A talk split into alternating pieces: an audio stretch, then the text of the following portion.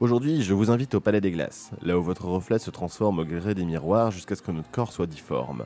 On se change en monstre et on laisse de côté notre humanité pour une bonne tranche de rigolade.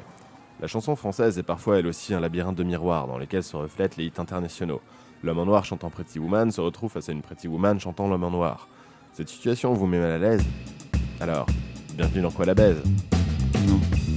We are in. C'est d'être conscient de la supériorité de la langue française. Quoi la baise? Hey baby, jump over here when you do the ooby dooby. I just gotta be near. Et du premier côté du miroir, observez l'homme en noir, Roy Orbison. C'est à Vernon, au Texas, qu'il voit le jour un 23 avril 1936. Après avoir formé un premier groupe au lycée et un second à l'université, il se professionnalise dans la musique vers la vingtaine. C'est Johnny Cash qui l'introduit à Sun Records, label qui a signé Elvis, Jerry Lee Lewis et Johnny Cash lui-même. Rien que ça. Il le quitte pour Monument Records en s'installant à Nashville. Il sort quelques disques qui ont un succès. Son premier hit sera Only the Lonely en 1960. Numéro 1 au Royaume-Uni. Et numéro 2 aux États-Unis.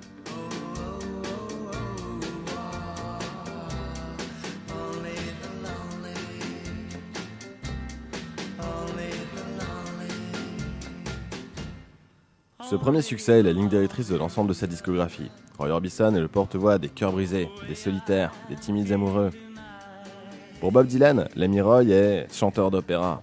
Et c'est vrai qu'avec sa voix de ténor et sa capacité à couvrir trois octaves sans réelle difficulté, Orbison sait chanter des chansons déchirantes. Un vrai gentleman timide se cache derrière son éternel costume noir et ses lunettes de soleil.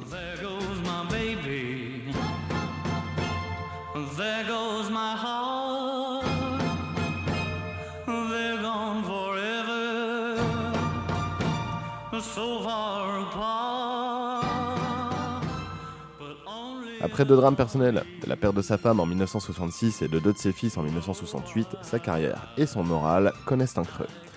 Pas si creux que ça non plus, puisqu'il part faire quelques tournées, notamment sur le vieux continent. C'est l'émission spéciale Roy Orbison and Friends, A Black and White Night, en 1987 qui le fera redécouvrir à de jeunes générations. Tant et si bien qu'il décide de monter un super groupe Un groupe de stars, quoi. avec Bob Dylan, George Harrison, Jeff Lynne et Tom Petty. Rien que ça.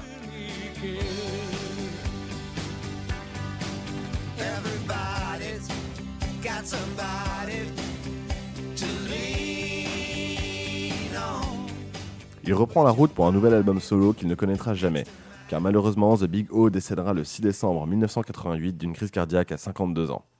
C'est l'une de ces chansons qui nous intéresse aujourd'hui. Une chanson sortie en 1964, parle de jolies filles, mesdames et messieurs, Pretty Woman.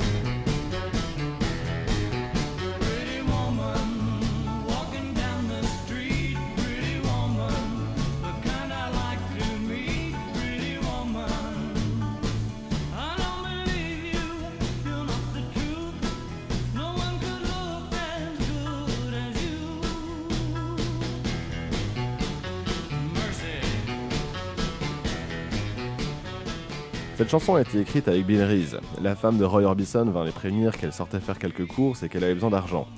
Bill Reese plaisanta alors qu'une jolie femme n'a pas besoin d'argent en chantonnant. A Pretty Woman never needs any money en VO.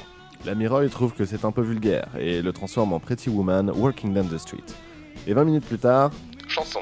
lorsque la femme de Roy rentre, ce dernier est très excité pour jouer leur dernière composition. Il commence et s'y reprend à trois reprises pour jouer l'intro.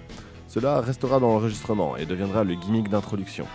Lors de l'enregistrement, il y avait 4 guitares en plus de la douze cordes de l'homme en noir, sans compter la batterie, la basse, le piano, l'harmonica, les percussions et le saxophone. Bref, un beau relief pour cet enregistrement.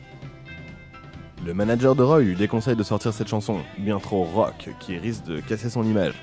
Heureusement, il ne suit pas ce conseil. Le titre est numéro 1 dans le monde entier à sa sortie. Bravo, monsieur le manager. Et la chanson est numéro 1 une seconde fois en 1990, à la sortie du film Pretty Woman avec Julia Roberts et Richard Gere. Le Rock'n'Roll Hall of Fame Le panthéon du rock. classa le titre dans les 500 chansons qui ont formé le rock'n'roll. Et le Rolling Stone Magazine la classa 224e dans les 500 meilleures chansons de tous les temps. Rien que ça. Bravo, monsieur le manager.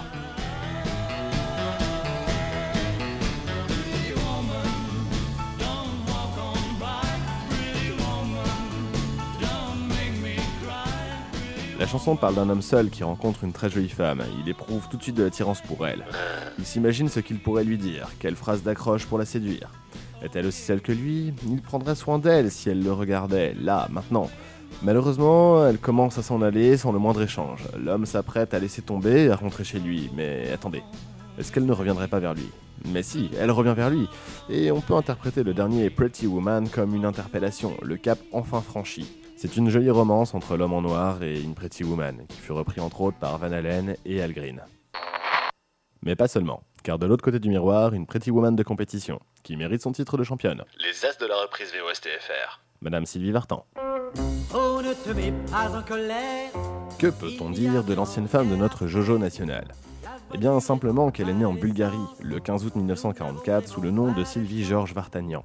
Et c'est en 1952 qu'elle s'enfuit à Paris avec sa famille pour échapper à l'oppression de l'armée rouge. C'est là que la famille se rebaptise Vartan.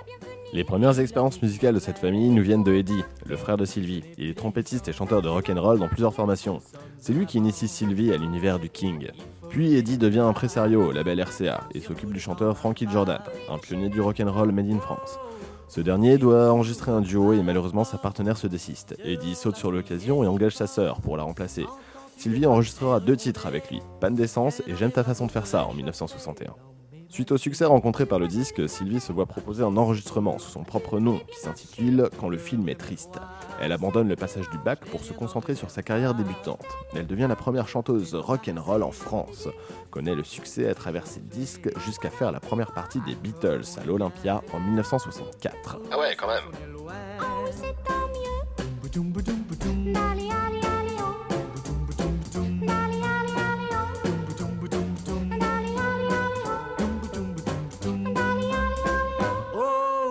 Elle devient une égérie du magazine Salut les copains et sera sur la photo du siècle. Cette photo de 1966 regroupe tous les chanteurs et chanteuses yéyés influents des 60s. Français, bien entendu. Sylvie Vartan a une grande carrière par la suite, internationale de plus, mais nous aurons l'occasion d'y revenir. Sylvie fait partie des As de la VOSTFR, ces artistes spécialistes dans la chanson traduite. Donc restons les années 60 pour le moment, 1964 pour être exact, oui oui, comme la sortie de Pretty Woman.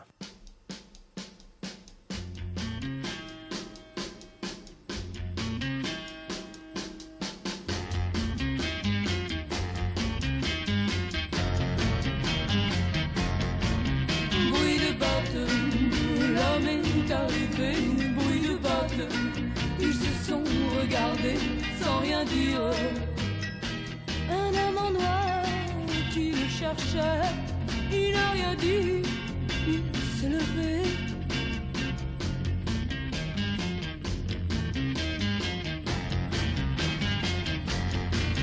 Bruit de bottes, un regard de défi, tête haute, il a pris son fusil sans rien dire. Cet en noir, il l'a suivi,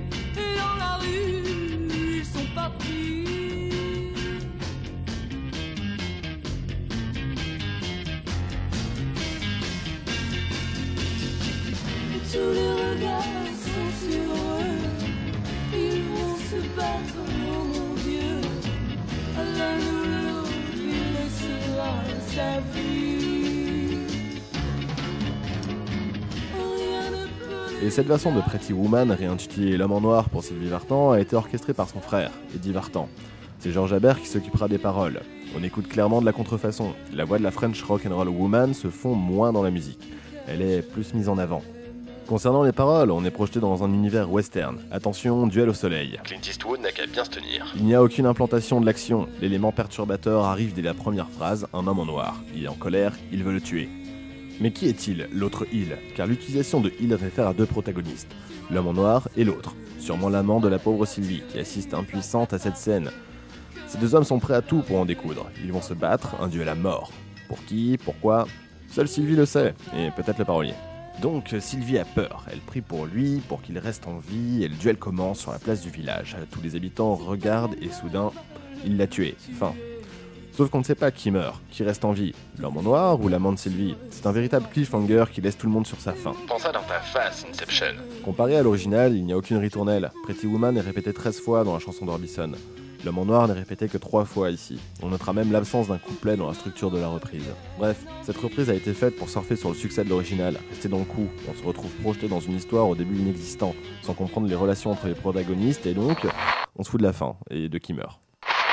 Reprendre une chanson anglaise en français est toujours périlleux. On ne peut pas toujours coller aux paroles originales et il est toujours nécessaire de les adapter. À la langue, mais aussi à l'interprète. En traduction littérale, Sylvie n'allait pas chanter l'histoire d'une femme qui tombe amoureuse d'une autre et voudrait passer sa vie avec. Non, car Sylvie Vartan, c'est l'égérie qui fait twister les jeunes générations en toute sécurité. Donc hors de question de lui faire chanter Toi, bel homme.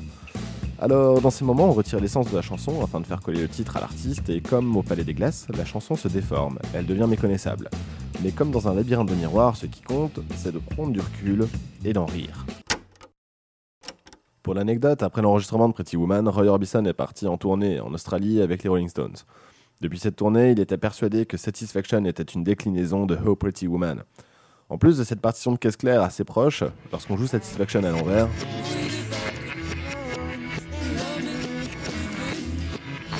Oh mon dieu, ils sont inspirés de Sylvie. Qu'est-ce que c'est que cette baise?